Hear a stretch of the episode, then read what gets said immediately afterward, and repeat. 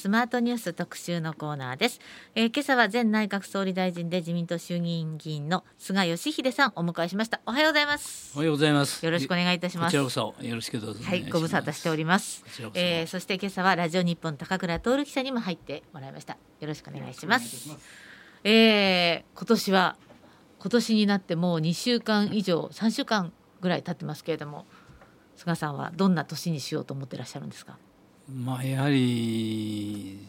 戦争ですよね。そうですね。え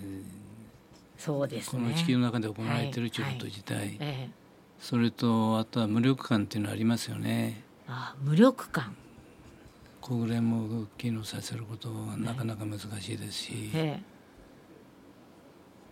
ー、日本で、まあ、できることはまあ支援策ですよね。支援策はいそうですね。えー、そうかやっぱりまああのロシアのウクライナ侵攻っていうのはまあ去年あのまさか本当に起こるのかと私などは思っていたんですけれどもこれはやっぱりショッキングでしたね。まあそういう人がほとんどだったじゃないですかね。ねいやだからなんか本当にあのもちろん紛争っていうのは世界各地であのいろいろちっちゃなものから大きなものまであると思うんですけども、まあ、今回の戦争っていうのはあの映像もありますしなんかこうこうウクライナの中で戦争が起こっていてでもキーウで普通に暮らしていたりそうじゃなかったりとこうその落差とか、なんか何とも言えない気持ちになりますね。まあ、あれ戦争の恐ろしさですよね。うそうですね。うん、まあこのそうですね。これをどうにか支援していかなくてはいけないと。そのとやはり平和を取り戻すことですよね。そうですね。平和っていうのはこういう戦争が起こってみるといかに大あの大事か、そしてこう取り戻す難しさっていうのを感じますね。ありますよね。そうですか。ですから、はい、抑止力というんですかね。うん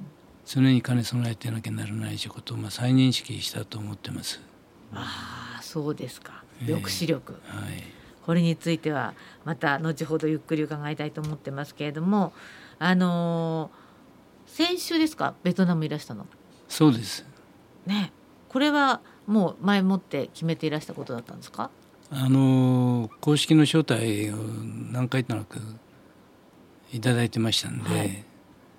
ただ国会もありますし、ええ、まあ、時期を見て、はい、国会の起こらない時に訪問してきたということです。あのベトナムはまたアジアの中で急成長している国と考えていいわけですよね今。まあ、あの急成長してますし、はい、さらに未来もその向けても、圧倒的に可能性が高いところだというふうに私たちは思ってます。はい、うんなんかあの日本と結構こう肌が合うというかそういうところがあるとも聞いているんですけれどもどうなんでしょうね。非常に勤勉な人が多いって言ってますよね。うんそうなんですよね。だからビジネスとかでねよく結びついてますけれども国家主席と会談をされたということなんですが、まあどんなお話を一番重くされたんでしょうか？まあ国家主席と首相ですよね。うん、はい。とあのまあ国際情勢だとか。はいそれとか二国間の関係、えー、そうしたことについていろいろ話をさせていただきました。うん、それと私工場視察したりですね、ええ、してきたんですけども、はい、驚いたのは、え、その視察した工場で、まあ、女性が7割なんですよね。あ7割女性ですか？それで管理職が5割が女性だって言ってました。そうですか。はい。それはちょっと日本も見習わなければならないですよね。いやいやびっくりしましたね。えー、そうですか。ええー、これは高倉記者も、はい、はい、そうですね。まあ非常にあの昨年は横浜でベトナムフェアなんかも開かれてですね、うん、非常にやっぱり日本とベトナムのつながりというのはあの近いというかあのこれからもっともっと増えていくと思うんですがあの菅さんが総理になられて初めて訪問された国がベトナムでしたね。そうです。ね、あそうかそうかそういうつながりも。まあそれもあります。やはりアジアの中で成長、さらにあのコロナのことでですねえー、やはりサプライチェーンというのは分散させなきゃならないという、うんねうん、まあ、そうしたこととか。うん、うん、そうですね、はい、あのちょっと話変わるんですけれども、まあ、去年2022年というのはあの安倍さんが、まあ、銃撃されて亡くなるという、まあ、ショッキングなニュース日本にあったわけですけれども亡くなって半年過ぎましたがこれ改めて半年経ってどういうふうに思ってらっしゃいますか？いや私安倍さんの存在というのは大きかったなと思いますよね。そうですよね、はいでまあ、特にね菅さんはその官房長官として、まあ、安倍さんと二人三脚で、まあ、8年近く長期政権をまあ担われてきたということで、まあ、その安倍さん安倍晋三さんという人は菅さんにはどのような存在だったんでしょうか？私安倍さんと本格的に付き合わせてもらうようになったのは当選2回なんですけども、ええ自民党の総務会っていうのがあって私が北朝鮮に対して政府が援助もやることに大反対したんです、うん、それは拉致問題がありましたから、どっちみち援助したところで国民には行き渡らないと、うん、行き渡る保証をなんとかなければダメだってやったんですけど、たまたまそのことが新聞で報道されて当時官房副長官だった安倍さんから電話かかってきて会いたいと。言って会っていろんな話をする中で、まあ、非常に確かな国家観っていうのがありましたですよね。で私は、まあ、ゼロからのスタートで叩き上げで安倍さんは全く違いましたから そういう面でのいつかこの人は総理大臣になるんだろうなと。してしたいなと思ったっていうのはその時からですね。そうですか。ですからある意味でずっと憧れていた。憧れていた存在。ええ。そうですかね。ねあの去年の7月あの時菅さんはもういても立ってもいられなくてすぐに病院に駆けつけたわけですよね。そうです。うんあのそして国葬での弔辞。はい。これまたねすごい。そうですね、私もあの武道館でであの国葬を取材してまして菅さんのやはりあの友人代表の言葉というのがすごく今でもこう心に残っているんですけども、やはりあれあれは菅さんどういった思いでこう読み上げられたんですか？私実は安倍家の葬儀告別式とやりましたですね。はいはいそれ終わった後に奥さんがご挨拶に来られて、何かそういうことがあったらもうぜひ菅さんにお願いをしたいと、私たち家族でみんなで決めてるんですよって、その際はお願いしますって、ですから2か月ぐらいあったんですよね。それで私にとってみれば安倍さんに対する最後の感謝の挨拶をさせていただける機会だったまあそういう思いでいろんなことを思い出しながら、追悼の字を読んだということですよね。うもうあれは本当に心に響いた弔辞でしたね。で私自身拍手ななんだろうなと思ったんです あそうですか。はい、うんそうですね。長寿で拍手って珍しいかもしれませんね、まあ、それだけやっぱりねあの皆さん感動されたと思うんですけども、うん、まあ、菅さんも読んでる途中でこうううっとこう心にこう 何回か来られてましたけどね、ね、そうですよね。あのでももうやはりここの日本でああいう事件が起きたっていうショックっていうのはありましたね。現実だとなかなか思えなかったですよね。えー、そうですねいや本当にそうなんですけどもうん。まあそして、えー、まあそれを経ての今年になるわけですけども岸田総理があのついこの間もヨーロッパ、まあ、アメリカも歴訪して、えー、一生懸命頑張っていらっしゃるんでしょうがなかなか支持率上がらないんですがこう岸田さんの政権運営についてはどのように思っていらっしゃいますか、まあ、私の立場で ああのまあ、発言することは控えたいと思いますけど、ただやはりあの選挙2回終わってますから、はいはい、そういうところでやはり約束したことをきちっと丁寧に一つずつ実現することが大事じゃないかなと思いますよね。まあ、衆議院選挙があってそして去年は参議院選挙があって、えー、その2つを経たわけですからその2つの選挙で公約掲げたものは、えー、丁寧に説明しながら実行に移していくという。うん。例えば一番筆頭として挙げられるのは？まああの経済政策ですかね。経済政策。はい。そうですね。今やっぱりこう本当に物価もバーッと上がってこう苦しい生活強いられている人多いわけですよね。まあ、あのやはりロシアがウクライナに侵略してから、うんうん、一挙にエネルギーと食,、ね、食料の価格が上昇して、世界同時物価高くなりましたよね。それで日本は円安に走りましたから、はい、どうしても輸入するものについては、はい、もう上がってきますし、上がっていきますし、えー、去年の10月に生活に身近なところでいうと食料とか飲料6500品目がね、はい、何千品目ですよね今ね。えーえーで今年さらに春までにまた何千品目かなんか6,000から7,000品目値上がりする食品を中心にということで。そう。その割に賃上げが進まないというねこの現実がありますからね。まあ、ですから物価上昇を超えた賃上げというのはやはり目指さなきゃだめだと思いますよね、はい、そうですねじゃあまずは経済政策について国民に対して丁寧な説明を行っていくことこちらが大事なのではないかと。はい、こういうことですね。はい、えー、今朝の特集のコーナーは前内閣総理大臣菅義偉さんをお迎えしています。パート2でもお話を伺いますので、えー、どうぞ後半もよろしくお願いいたします。ありがとうございました。よろしくどうぞ。続いてはスマートニュース特集パート2今朝は、えー、前内閣総理大臣の菅義偉さんお迎えしています。後半もどうぞよろしくお願いいたします。どうぞよろしくお願いします、はい。えー、まあ前半で菅さんはとにかく世界平和というのが大事で去年は戦争が起きてしまったので今年はその戦争に対する支援策も打っていきたいしその平和というものを維持するための抑止力というのがすごく必要になってくる年なんだということをおっしゃっていましたけれども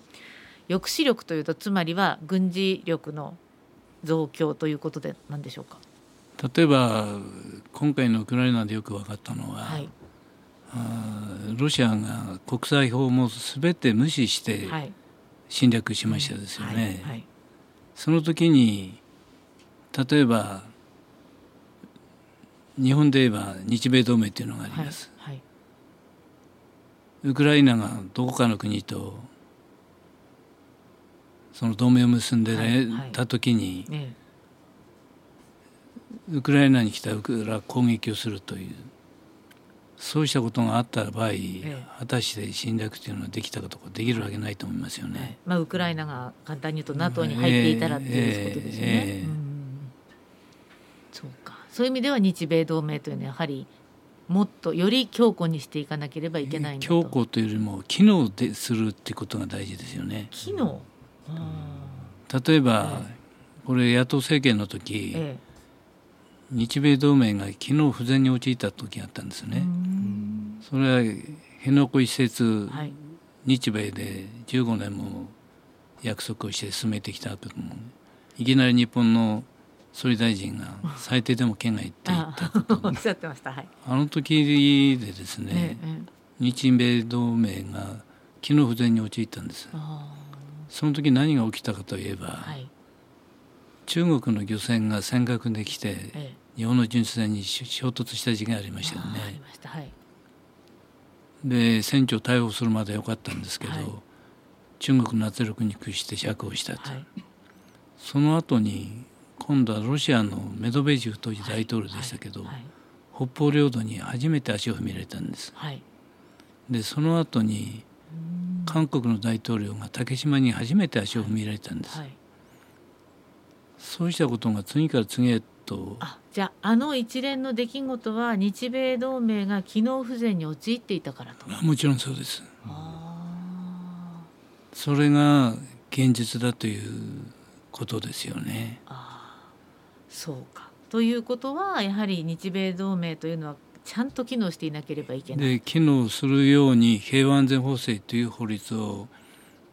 安倍さんが、はい、まさに政治生命をかけて挑戦をして作ったんですよね。はい、あのあの法律ができてから日米同盟は機能できるように私はなったと思ってます。うんというと、まあ、今回の軍事費を増やして、まあ、トマホーク買うとかいろいろ報道されてますけどそれはやはり一連のこととしては必要なことなんでしょうか？それは日米同盟を機能させて、ええ。えー、できるようにするということは私は必要だと思ってます。うん。そうですか。ただね、あのー、そのお金をどこからから捻出しなきゃいけないっていう時に増税という話になってきていてそれはあの世論調査などを行うと国民の割とこう反対の方が多いですよね。まあ突然だったじゃないですかね。やはりこういう形で安全保障にお金を使わせてもらいます、はい。はい、やりますと、ええ、でそれにはこれだけかかりますでこれは例えば行革でいくらとか、うん、いろんなことを示した上でできない部分は増税させてくださいとか、そういうやはり議論というのが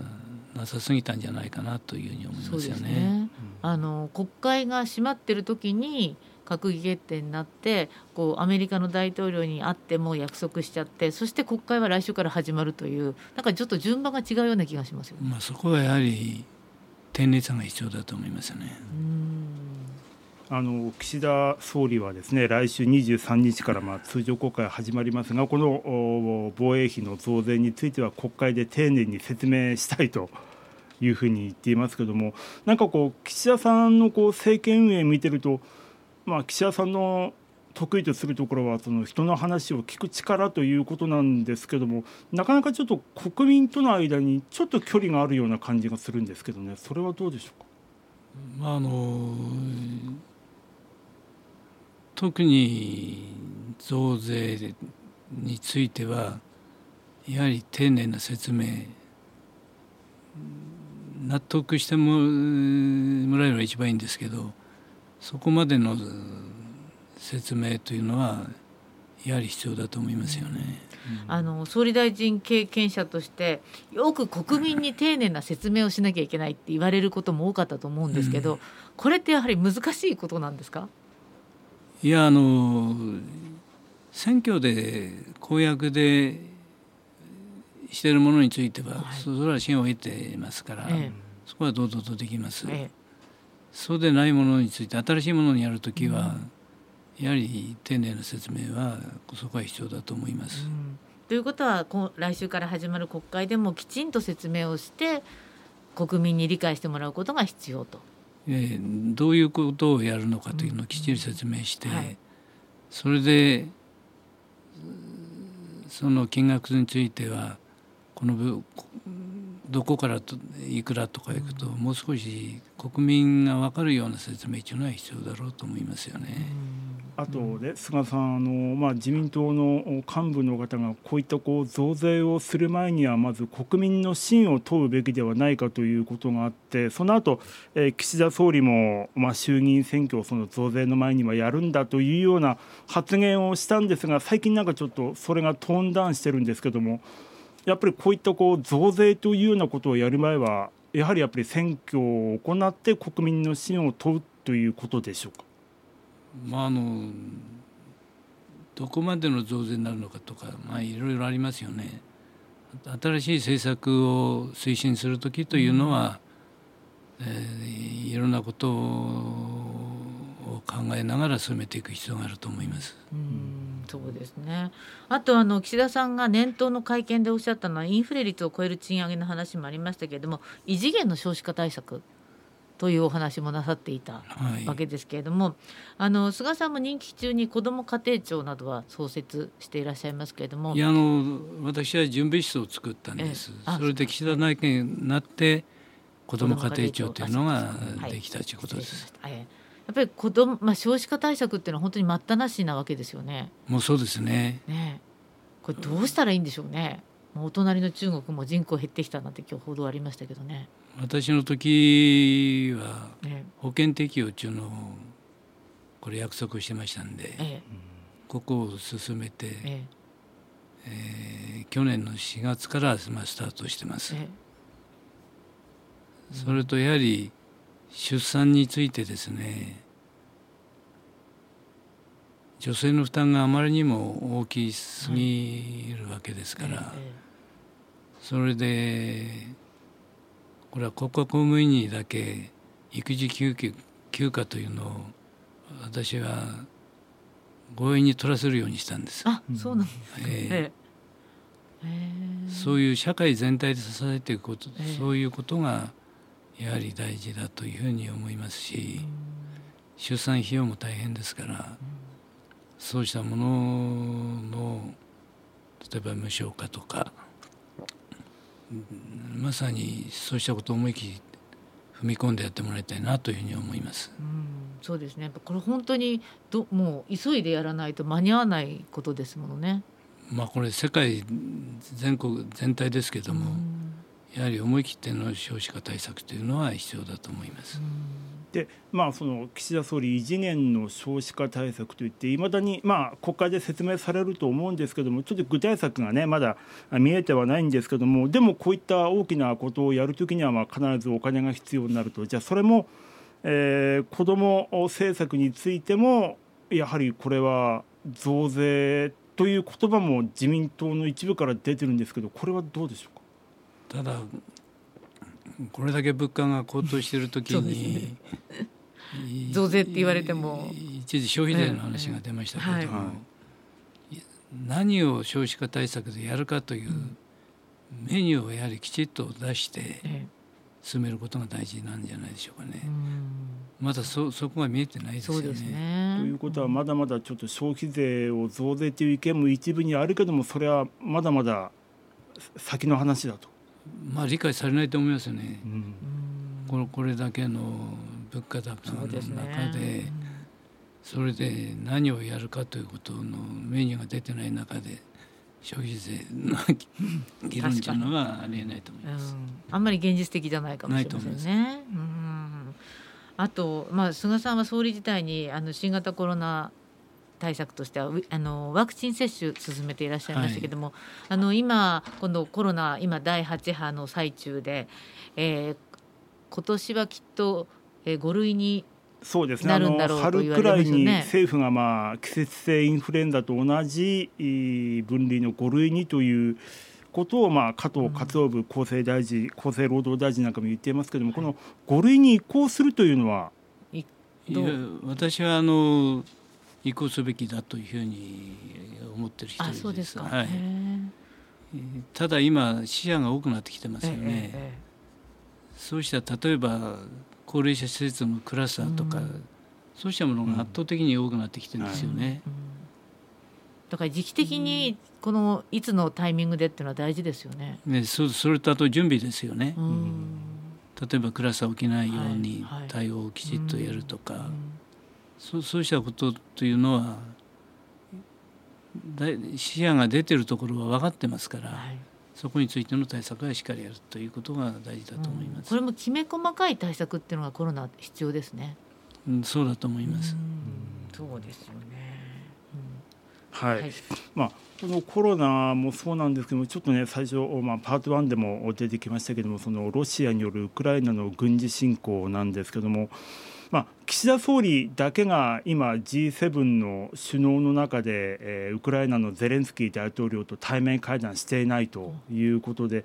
あの岸田総理もしかしたらあのヨーロッパとアメリカを訪問中にサプライズであのウクライナを電撃訪問するんではないかなんていう報道もありましたけどこれどうでしょう？やっぱり岸田さんゼレンスキー大統領にやっぱり会うっていうのも必要だと思うんですけどこれはどうでしょう？私は正直言ってよく分かりません。それはあの総理のご判断だろうと思います。うん。そうですか。あのこれもう今菅さんはこう急に話が飛ぶんですけど もう笑っていらっしゃいますけど分かって あの菅さんがあの派閥グループを立ち上げるのでは、まあね、今ガネーシャの会という集団があるけれども、あの派閥は立ち上げないって前伺った時もおっしゃってましたけれども私は一貫してます。やっぱり一貫してその考えは変わってらっしゃらない、はい、そうですか、はい。えー、そうですね。菅さんはずっと一貫してその派閥というのは、うん、まあ害にはなるけどもというね、ふうにおっしゃっててその、まあ、派閥政治をやってると国民の目は厳しいというふうにもおっしゃってますよね。いやあの私はそれはずっと心がけてます。うん。うん、あのちょうど文藝春秋でも話題で、えー、派閥政治と決別せよって書いてらっしゃいますけれども。ねそれはだ見出しがあまりにも 見出しが結構中身はよく読んでいただける、はい、読みました。はい。あのそうですね。菅さんがずっとおっしゃってることそうですよね。ね、えー。でも岸田さんやっぱり派閥の会長を続けていらっしゃるけどもこれは外れて総理大臣の時は活動するべきだと。私はそう思ってます。というのはあの総理大臣というのは国民全体のためにこう、はい、汗を流す、はい。はい、まあ、最高の責任者ですよね。ええ、ですから歴代の総理大臣も派閥というのは総理大臣になると、そういうことだったと思ってます。その方が総理大臣としてやっぱり活動もしやすいのではないかと。やはり国民のから見見られても、やはり国民のためにまさにさっき言いましたけど、先頭に立って、ということは大事だと思いますよね。うそうですね。はい。まあ、そういう意味ではそのまさに菅さんは総理の時その政治指導というのをずっとこう推し進めてこられたわけなんですよね。はい、ですけども、まあ、すごくこう、まあ、いわゆるもう官僚をもう黙らせるもう内閣人事局を作って やるんだということでやってこられたわけですけども、まあ、そういったこう菅さんのようにこうパワーがあるような総理から見てちょっと今の岸田さんなんかパワーが弱いなという気がするんですが。いや私はかなり批判されましたよ。だだやはり問題はやはり選挙で掲げたことをやはりきちっと一つ一つ丁寧に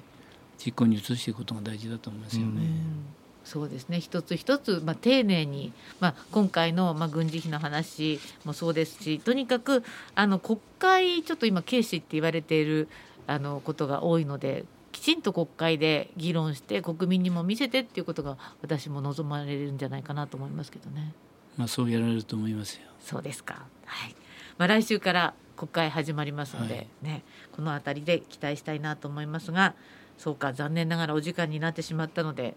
お散歩は今からなんですって？こ,、うん、これからこれからですか？そうですか。もうあのありがとうございました。今朝の特集のコーナーは前内閣総理大臣菅義偉さんにお話を伺いました。どうもありがとうございました。どうもありがとうございました、え次回もぜひいらしてください。ありがとうございました